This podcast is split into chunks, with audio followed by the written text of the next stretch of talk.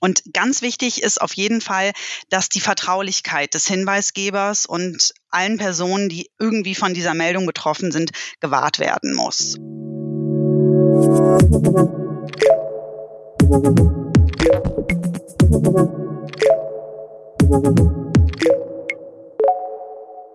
Hallo und herzlich willkommen zu einer neuen Folge des Ebner Stolz Mittelstandstalks. Mein Name ist Julia Schmidt, ich bin Redakteurin bei FAZ Business Media. Heute sprechen wir über das Thema Whistleblowing.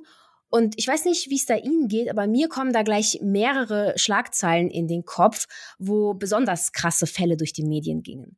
Ein Beispiel, Sie erinnern sich vielleicht, äh, vor zwei Jahren, das war noch relativ zu Beginn der Corona-Pandemie, da hatte eine Mitarbeiterin eines Schlachtbetriebs ein Video ins Internet gestellt, das äh, hatte sie heimlich gefilmt und ähm, darin war die Kantine des Betriebs zu sehen und wie dort die Mitarbeiter ganz dicht an dicht gedrängt saßen, was natürlich angesichts der Ansteckungen damals ein großes Thema war.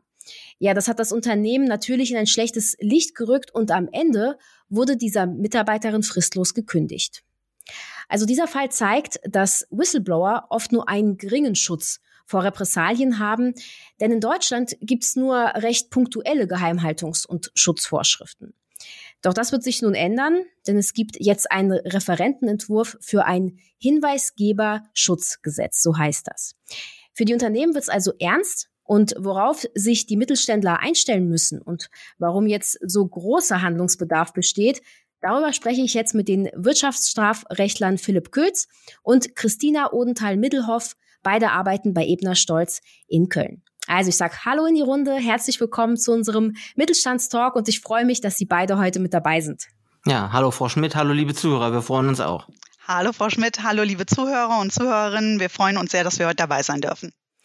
Ja, kommen wir nun gleich zur Sache. Ähm, Sie sagen, die Zeit für die Unternehmen drängt jetzt.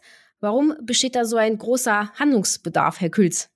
Wir haben eine EU-Richtlinie seit dem Jahr 2019 ne, und diese EU-Richtlinie hätte durch Deutschland umgesetzt werden müssen ähm, bis Dezember 21. Ne. Diese Umsetzung hat man letztendlich hier nicht vorgenommen, warum auch immer seitens Deutschland. Das führt dazu, dass mit Ablauf der Umsetzungsfrist ähm, dementsprechend hier im öffentlichen Sektor von einer unmittelbaren Wirkung der Richtlinie auszugehen ist. Dementsprechend ähm, gilt diese Richtlinie eigentlich für den öffentlichen Sektor seit Dezember. Das heißt, da ist die Ampel also wirklich eigentlich auf Rot. Da ist ganz, ganz dringender Handlungsbedarf. Wir merken das in der Praxis, dass auch Krankenhäuser, Universitäten, aber auch andere Einrichtungen noch überhaupt nicht gehandelt haben, obwohl sie hätten handeln müssen. Und im privaten Bereich, wenn man bei der Ampelsprache bleibt, dann ist der, die Ampel auf, ich sag mal, gelb Richtung orange, fast schon rot. Ähm, auch da ist Handlungsbedarf. Ne? Ihr habt gerade gesagt, diese Richtlinie ist noch nicht umgesetzt worden. Es gibt mittlerweile aber ein Vertragsverletzungsverfahren gegen Deutschland. Das heißt, da ist richtig Druck drauf. Und die Deutschen müssen das zeitnah umsetzen und hat dann reagiert auf dieses Vertragsverletzungsverfahren und hat, ähm, wie Sie gesagt haben, Frau Schmidt, mittlerweile einen Ressortentwurf. Und dieser Entwurf soll eben zeitnah in die Umsetzung kommen. Wir rechnen damit nach unseren Informationen so im Juni in den Bundestag und dann in den kommenden Monaten wird das Gesetz dann dementsprechend in Kraft treten. Das gilt sofort für alle Unternehmen mit mehr als 250 Mitarbeitern. Das heißt, also da muss man dringend handeln handeln. Das dauert ja auch ein bisschen, bis man es eingerichtet hat. Das ist gar nicht so einfach, das einiges zu beachten. Und für die kleineren Unternehmen ähm, bis zu 50 Mitarbeitern, also alles, was mehr als 50 Mitarbeiter hat, muss auch was machen, aber die haben eine Umsetzungsfrist von zwei Jahren. Okay, aber das heißt, das gilt ja wirklich äh, für ziemlich viele Unternehmen ab 50 Mitarbeiter oder 250. Ähm, das sind ja eine ganze Menge Unternehmen in Deutschland. Ähm, Frau Odenthal-Middelhoff, vielleicht könnten Sie unseren Zuhörern zunächst einmal genauer erzählen, worum es bei diesem Hinweisgeberschutzgesetz überhaupt geht. Also konkret muss man sagen, geht es darum, Whistleblower, die im Zusammenhang, in irgendeinem Zusammenhang mit ihrer beruflichen Tätigkeit oder halt deswegen auch im Vorfeld einer beruflichen Tätigkeit, deswegen sage ich in irgendeinem Zusammenhang Informationen über bestimmte Missstände, Compliance-Verstöße erlangt haben vor negativen Konsequenzen und äh, sozusagen Repressalien zu schützen. Ähm, vielleicht an der Stelle nochmal ganz kurz zur Vollständigkeit. Ähm, darunter fallen übrigens auch Personen, die den Hinweisgeber unterstützen. Also jetzt nicht im privaten Umfeld ähm, denjenigen bestärken, sondern die ihm in irgendeiner Weise dabei helfen, ihm oder ihr diese Meldung eben abzugeben. Verboten sind ähm, dabei jegliche Form von Repressalien und sozusagen die klassischen Vergeltungsmaßnahmen, natürlich die Kündigung oder auch die Verweigerung einer Beförderung, aber natürlich auch ähm, ja eine geänderte Aufgabenzuweisung, bestimmte Disziplinarmaßnahmen oder ganz klassisch auch Diskriminierung und Mobbing. Und um den Schutz von Hinweisgebern sicherzustellen, bedarf es zum einen ein, eines Systems und zum anderen aber natürlich auch bestimmten Sanktionen. Also zum einen natürlich Sanktionen gegen Personen, die eben Repressalien oder anderweitige Maßnahmen gegen den Whistleblower ergreifen, aber übrigens natürlich auch ähm, Sanktionen gegen Personen, die böswillige Meldungen abgeben, also ähm, die halt wirklich nachweislich falsche Meldungen abgeben und ähm, ja, damit soll die Glaubwürdigkeit des Systems auch gewahrt werden und dementsprechend werden auch ähm, solche Personen sanktioniert. Herr Külz, ähm, ist denn ein Hinweisgeber dann wirklich bei jeder Meldung vor Repressalien geschützt oder gibt es da auch Ausnahmen? Ja, es gibt auf jeden Fall Ausnahmen. Meine Kollegin hat ja gerade die wichtigste geschildert. Also wenn ich eben vorsätzlich oder grob fahrlässig falsche Angaben mache, dann falle ich da nicht runter. Ansonsten hat das Gesetz, ähm, wie viele andere auch, einen persönlichen und sachlichen Anwendungsbereichen. Also persönlich muss eben was sein, was die Person entweder im Vorfeld oder im Rahmen ihrer beruflichen Tätigkeit ähm, mit dem Unternehmen letztendlich hier in Erfahrung gebracht hat, also ähm, letztendlich mitgenommen. Da können auch Bewerber drunter fallen, aber auch Leiharbeiter. Ne? Das geht schon relativ weit an der Stelle. Und dann hat das Gesetz auch einen klaren sachlichen Anwendungsbereich. Es war lange Zeit umstritten, aber ich glaube, der wichtigste äh, Themenbereich ist die Frage Straftaten. Also jede Straftat, die in irgendeiner Form durch einen Mitarbeiter wahrgenommen wird oder bei der er meint, es könnte eine sein, die ist geschützt. Zahlreiche Ordnungswidrigkeiten und dann gibt es noch einige Spezialfälle, aber ich denke, der, der Kernbereich, um den wir jetzt auch später gehen und den hat der Gesetzgeber auch im Auge, ist natürlich der strafrechtlich relevante Bereich. Ne? Ja, ähm, ich kann mir gut vorstellen, was mit vorsätzlicher Falschmeldung gemeint ist, aber was ist denn eine grob fahrlässige? Ja, also ich meine, also der, der Jurist würde sagen, ne, die ähm, äh, im Verkehr erforderliche Sorgfalt in besonderen Maße außer Acht gelassen. Das ist natürlich immer so eine so eine Abgrenzungsfrage. Ne? Wir erwarten schon, ähm, dass bei dem Thema genau geprüft wird, dass man also eher Richtung Vorsatz geht, ne? dass es sehr eng ausgelegt wird, weil natürlich eigentlich Sinn und Zweck dieses Gesetzes ist, dass die Leute auch wirklich freiwillig melden und dass nicht jemand Angst hat zu sagen, ihm unterstellt jemand im Nachgang, ich habe grob fahrlässig was Falsches gemacht. Ne? Also es wird sich eher in, in der Praxis auf die klaren Vorsatzfälle ähm, hinauslaufen, dem man einfach ganz klar sagt, okay, hat jemand vorsätzlich falsche Angaben gemacht, dann fällt er nicht drunter. Das andere wird ein geringer Anwendungsbereich sein. Also wie gesagt, im besonderen Maße außer Acht gelassen. Also ich glaube nicht, dass wir da in der Praxis juristische Diskussionen führen werden müssen, sondern jemand, der bewusst falsche Angaben macht, der ist draußen und die anderen, die sollen natürlich gerade ertüchtigt werden, Meldungen abzugeben. Ne? Mhm. Jetzt ist es ja im Grunde ähm, eine gute Sache, klar, um Straftaten in Unternehmen einzudämmen und um die Person zu schützen. Ähm, aber wo genau besteht denn jetzt der Handlungsbedarf für die Unternehmen, Frau Odenthal-Middelhoff? Vielleicht können Sie dazu was sagen. Mhm, gerne. Naja, also Unternehmen müssen natürlich erstmal einen internen Meldekanal implementieren. Der externe Meldekanal, ähm, den müssen natürlich nicht die Unternehmen selbst implementieren, sondern ähm, der wird dann beim ähm, Bundesamt für Justiz ähm, vor allem implementiert. Ähm, genau, und deswegen müssen die Unternehmen hingehen, ein entsprechendes System, in welcher Form auch immer dann aufsetzen. Und ähm, aber, deswegen erwähne ich das an der Stelle mit den externen Meldekanälen, müssen an die Mitarbeiter Informationen zu den externen Meldekanälen bereitstellen. Und ähm, vielleicht an der Stelle auch ganz interessant, also anders als bisher vorgesehen von der EU-Richtlinie kann der Hinweisgebende jetzt nach dem vorliegenden Entwurf frei entscheiden, welchen von den Kanälen er denn benutzen möchte. Und äh, ihm werden damit sozusagen zwei ja wirklich gleichwertig nebeneinander stehende Meldewege eingeräumt. Und ähm, es ist in jedem Fall sinnvoll, bereits jetzt sich ähm, sehr vertieft damit auseinanderzusetzen, die Systeme in welcher Form, wie gesagt, auch immer bereits jetzt einzuführen, weil man auch mal, das an der Stelle ähm, soll doch mal gesagt sein, vielleicht auch ähm, jetzt mal unabhängig von dem konkreten Gesetz, ist es auch ein ganz, ganz wichtiger Baustein im Rahmen eines Compliance Management Systems, um Compliance-Risiken zu minimieren. Also es ist in jedem Fall empfehlenswert. Ähm, es geht da ganz klar um die Aufdeckung von Risiken und vor allem auch ähm, ja, der Vorbeugung, ähm, um bestimmte risikoanfällige Prozesse zum Beispiel oder ähm, Unternehmensrichtlinien, die äh, non-compliant sind. Ähm, aufzudecken und äh, ja, insofern lohnt es sich in jedem Fall. Und im Übrigen ähm, sieht ja auch das Lieferketten-Sorgfaltspflichtengesetz ähm, vor, dass ein Beschwerdekanal einzurichten ist. Das gilt natürlich auch dann nur ähm, für bestimmte Unternehmen ab einer bestimmten Größe auch, aber da kann man auf jeden Fall dann ähm, die Synergien nutzen und ähm, entsprechende ähm, Strukturen sozusagen auch zusammenführen. Dann bleiben wir doch äh, mal bei diesem internen Meldesystem. Hat das Unternehmen da komplett freie Hand, wie das ausgestaltet werden kann? Das Gesetz hat klare Vorgaben, also schon äh, relativ streng, also wie man auch mit so einer Meldung umzugehen hat ähm, und was da letztendlich hier für weitere Schritte zu veranlassen sind. Aber bei der Frage, wie, wie ich ausgestalte, bin ich im Grunde genommen relativ frei. Also eigentlich könnte man wirklich eine Art ähm, Briefkasten an die Wand hängen, theoretisch, um zu sagen, okay, ihr könnt hier eine Meldung reinschmeißen. Aber wenn Sie sich die Folgewirkungen angucken und die, die Maßnahmen, die daran gebunden sind, müssen innerhalb von sieben Tagen eine Rückmeldung geben. Sie müssen innerhalb von drei Monaten letztendlich hier den Fall aufklären. Äh, Sie müssen datenschutzrechtlich ganz arg aufpassen. Sie müssen eben von der Gesetzeslage her daneben aufpassen, wer erfährt überhaupt vom Hinweisgeber, wer ähm, darf letztendlich hier den Fall überhaupt bearbeiten. Also es gibt sehr viele Restriktionen im Gesetz und die, ähm, also die mit einem Briefkasten zu erfüllen, theoretisch denkbar, aber auf keinen Fall empfehlenswert. Das muss man klar sagen. Und äh, welche Lösungen gibt es dann noch oder welche würden Sie da vielleicht auch den Mandanten empfehlen?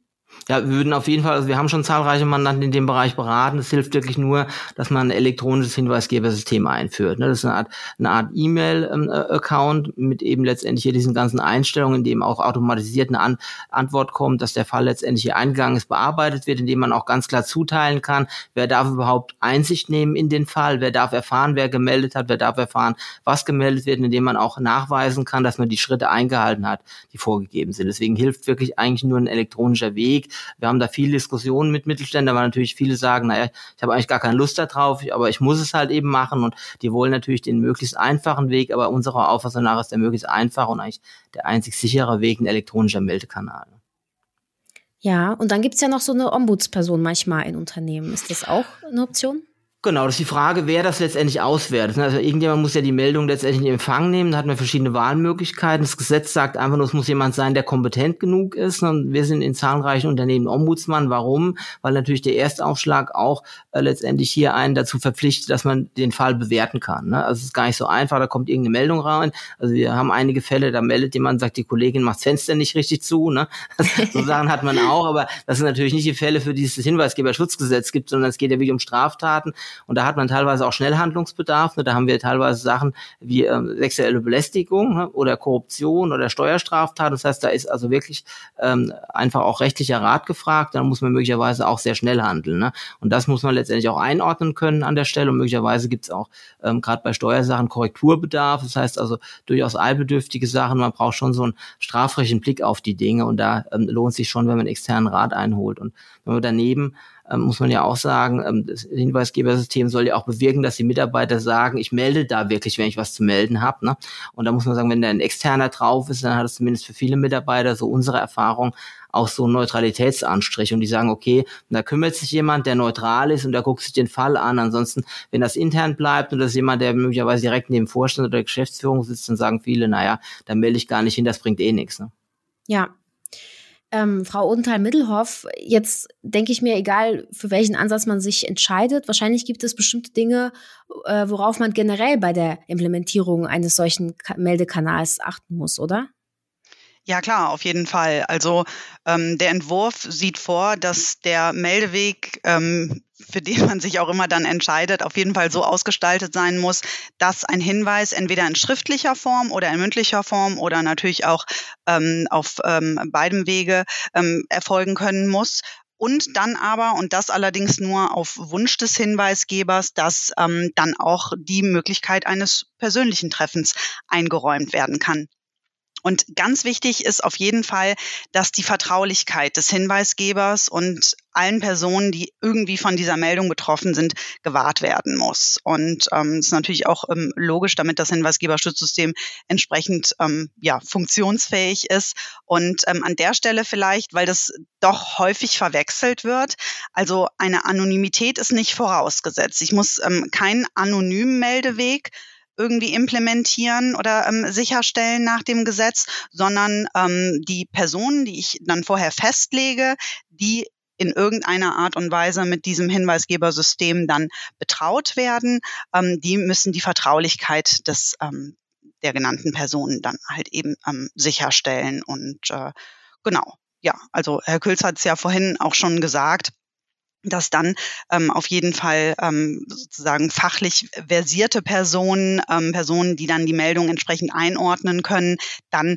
mit den Folgemaßnahmen und nach Möglichkeit auch mit der Entgegennahme von Meldungen ähm, je nach Konstellation beauftragt wird. Das sieht das Gesetz übrigens auch vor und ähm, das ist ja auch klar, ähm, gerade im Hinblick darauf, dass Interessenkonflikte vermieden werden sollen.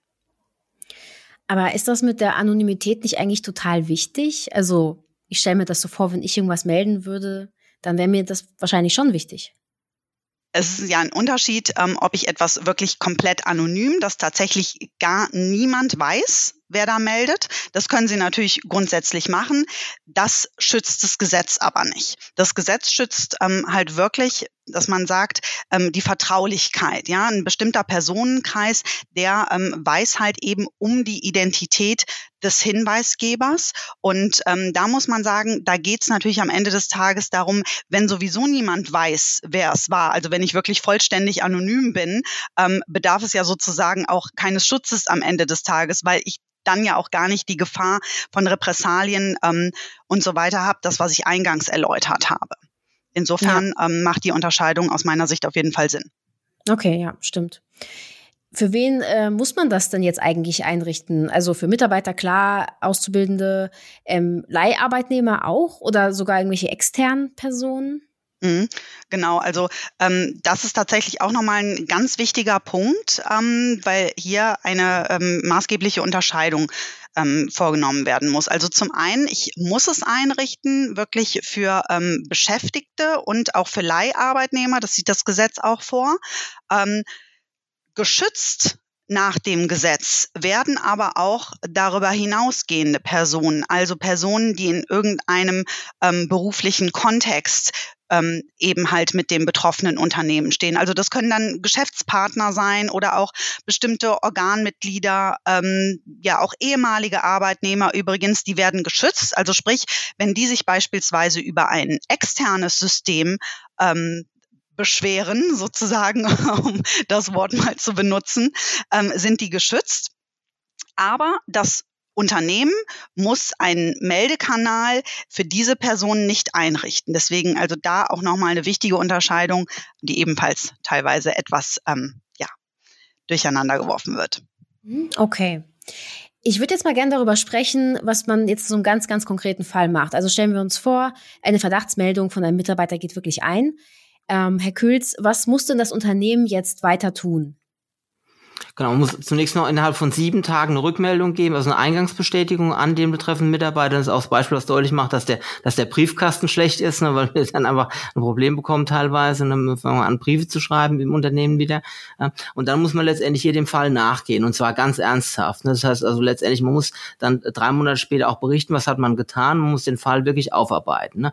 Und da muss man natürlich auch aufpassen, deswegen ist wichtig, dass man das sehr systematisch macht und eben nicht irgendwie hemdsärmlich, weil man eben aufpassen muss, dass letztendlich hier die Vertraulichkeit gewahrt wird. Das heißt also die Person, die da meldet und auch der von der Meldung Betroffene, der darf eben nur einen ganz klar bestimmten Personenkreis bekannt werden im Unternehmen. Ne? Das ist gar nicht so einfach, weil es natürlich oft die Meldung auch den Rückschluss auf den Meldenden zulässt. Das ist also letztendlich hier ganz praxisnah. Ne? Und ähm, da muss man eben letztendlich hier schauen, ähm, dass der Sachverhalt aufgearbeitet wird und man dann dementsprechend Konsequenzen zieht. Ne? Das muss man auch sagen. Der Nachteil ist natürlich auch, es wird natürlich ein, ein, toller Fundus für die Staatsanwaltschaft werden, so ein Meldesystem. Ne? Wenn die durchsuchen, kommen vorbei und dann wird man genau gucken, wie haben die auf Sachverhalte reagiert. Ne? Da werden ja Meldungen eingehen, dann kann man eben letztendlich hier immer das System anzapfen, reingehen und gucken, äh, was wurde eigentlich da gemacht, wie ist man damit umgegangen, hat man vielleicht den Fall ähm, gar nicht ernsthaft aufgeklärt. Ne? Das kann eben durchaus sein. Insofern sehr gute Dokumentation auch für Behörden, die da entsteht. Ne? Und man muss konsequent konsequent aufarbeiten und dann eben die richtigen Schlüsse ziehen. Und äh, macht es da Sinn, auch anwaltlichen Rat einzuholen, Herr Kötz? Sie äh, sind ja ehemaliger Staatsanwalt. Genau, es ist oft, äh, wir machen ja viele unternehmensinterne Untersuchungen, das ist gar nicht so einfach. Also gerade der Mittelständler hat sowieso oft die Kompetenz gar nicht im Haus. Also große Unternehmen haben ja teilweise so Investigationsteams, äh, die den Sachen nachgehen können, aber gerade der, äh, der Mittelstand hat ja nicht extra jemanden, der sich letztendlich mit diesen Themen auskennt. Daneben sind da ähm, zahlreiche Sachen zu beachten, wenn man eben intern aufklärt. Und nochmal das Thema Neutralität macht auch einen Unterschied. Also wir haben äh, viele Mitarbeitergespräche, die reden eher dann mit uns als möglicherweise jemand, der eben neben dem Vorstand sitzt und die sagen, okay, okay, naja, ähm, der wird eh nicht richtig mit der Sache umgehen. Das erleben wir schon regelmäßig, dass es auch Sinn macht. Und wie gesagt, man muss es auch rechtlich würdigen können und dann möglicherweise auch an Behörden auch herantreten. Ne? Das ist ja auch das Thema externer, interner Meldekanal. Ne? Das ist ja auch ein großer Vorteil, wenn man es schafft, die Sache zunächst mal bei sich zu behalten. Ne? Ich habe ja früher als Staatsanwalt auch Durchsuchungen geführt. Das ist ja kein, kein Freudentag für Unternehmen, muss man klar sagen. Deswegen, also was passiert, wenn ich keinen ordentlichen Meldekanal habe und der Mitarbeiter hat den Eindruck, äh, wir gehen der Sache nicht richtig nach, ne? dann wird er sich an den externen Meldekanal wenden und dann kommt möglicherweise unangemeldeter Besuch. Ne? Deswegen wichtig, dass man da eben der Sache richtig nachgeht und gerade die Mittelstände haben oft äh, weder Kompetenz noch Ressourcen im Haus, um den Sachen hinreichend gut nachzugehen. Ne? Ja, apropos externer Meldekanal, da haben wir jetzt eigentlich noch gar nicht drüber gesprochen und ich höre ja, dass Sie das auch äh, kritisch sehen. Ähm, Frau Odenthal-Mittelhoff, ähm, können Sie dazu noch was sagen? Hm. Also zum einen muss man natürlich sagen, dass es erstmal grundsätzlich die Möglichkeit dazu gibt. Ähm, das halte ich durchaus schon für sinnvoll. Was ich tatsächlich eher kritisch sehen würde, ist, ähm, dass jetzt der deutsche Entwurf übrigens im Gegensatz zur EU-Richtlinie ähm, eine ähm, also sozusagen das Verhältnis gleichrangig nebeneinander sieht. Der, ähm, die EU-Richtlinie hatte ja gesagt, dass ähm, sozusagen erstmal den internen Meldekanälen eigentlich der Vorrang eingeräumt werden soll, sinngemäß. Und das ist jetzt tatsächlich nicht mehr vorgesehen. Und da muss man natürlich sagen, da ähm, ist das Risiko natürlich deutlich ähm, höher jetzt, ähm, dass die Mitarbeiter sagen, okay, dann ähm, wende ich mich direkt an den ähm, externen Kanal, grundsätzlich erstmal. Ähm, an der Stelle sieht der Gesetzentwurf aber übrigens auch sogar vor, dass ähm, ja potenzielle Hinweisgeber sich unter bestimmten Voraussetzungen allerdings, aber grundsätzlich auch an ähm, die Presse oder äh, ja soziale Medien ähm, wenden können, also sozusagen tatsächlich direkt an die Öffentlichkeit und äh, diese Informationen ähm, ja einer breiten Masse bekannt machen können. Ja, zum Abschluss äh, vielleicht noch eine Frage. Ähm wie finden Sie denn jetzt diesen Gesetzesentwurf? Also sind Sie der Meinung, für den Zweck, also für das, was er bezweckt, ist das ausreichend oder fehlt da vielleicht noch etwas? Äh, für den Mittelstand ist es schon ähm, erhebliche Arbeit, ne, die da letztendlich hier ähm, drinstecken muss. Allein sehen, was für Konsequenzen hat es, wenn ich nicht mache. Ne? Also wenn Sie die Bußgelder allein ansehen, wenn Sie kein System einführen, müssen Sie 20.000 Euro bezahlen. Wenn Sie einen Fehler machen, ähm, während das System läuft, müssen Sie 60.000 Euro bezahlen. Das heißt, so, sage ich im Grunde genommen zunächst mal billiger, gar nichts zu machen. Jetzt als ein, ein praxisnahes Beispiel. Ne? Daneben sind schon die ähm, die Vorgaben, also relativ hoch das Thema Geheimhaltung. Das wird sehr sehr schwer in der Form, das umzusetzen an der Stelle weil ich hatte es ja vorhin gesagt, also der Rückschluss ist sehr leicht möglich auf den auf den Meldenden und dann ist es natürlich auch äh, letztendlich hier schwierig an den an den Führungskräften im Unternehmen vorbei irgendwelche Untersuchungen zu machen. Ne? Da, da muss man schon schauen, äh, dass die auch involviert werden und wenn man dann nicht bekannt geben darf, ähm, letztendlich wer gemeldet hat oder nur unter sehr hohen Hürden, dann wird das wirklich extrem schwer in der Praxis überhaupt umzusetzen an der Stelle. Ich glaube, es ist schon an vielen Stellen notwendig, dass sich da was tut, auf jeden Fall.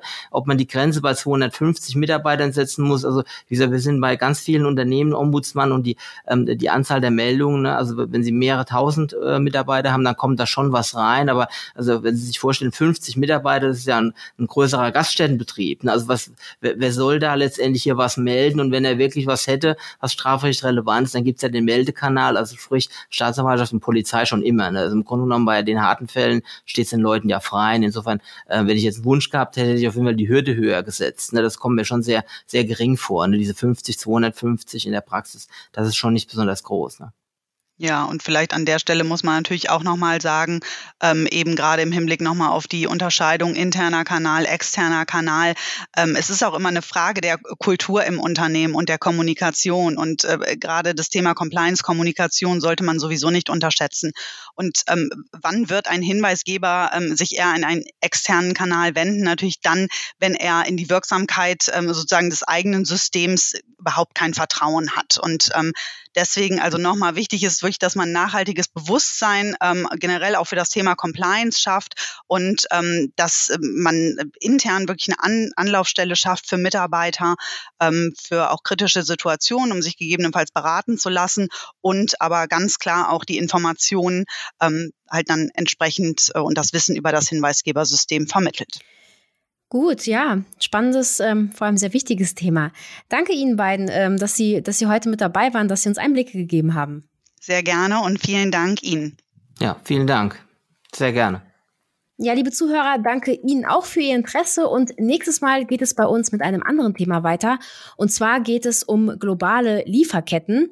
Das Thema hat ja angesichts der Ukraine-Krise nochmal deutlich an Brisanz gewonnen. Also, wir freuen uns, wenn Sie wieder reinhören und bis dahin, machen Sie es gut.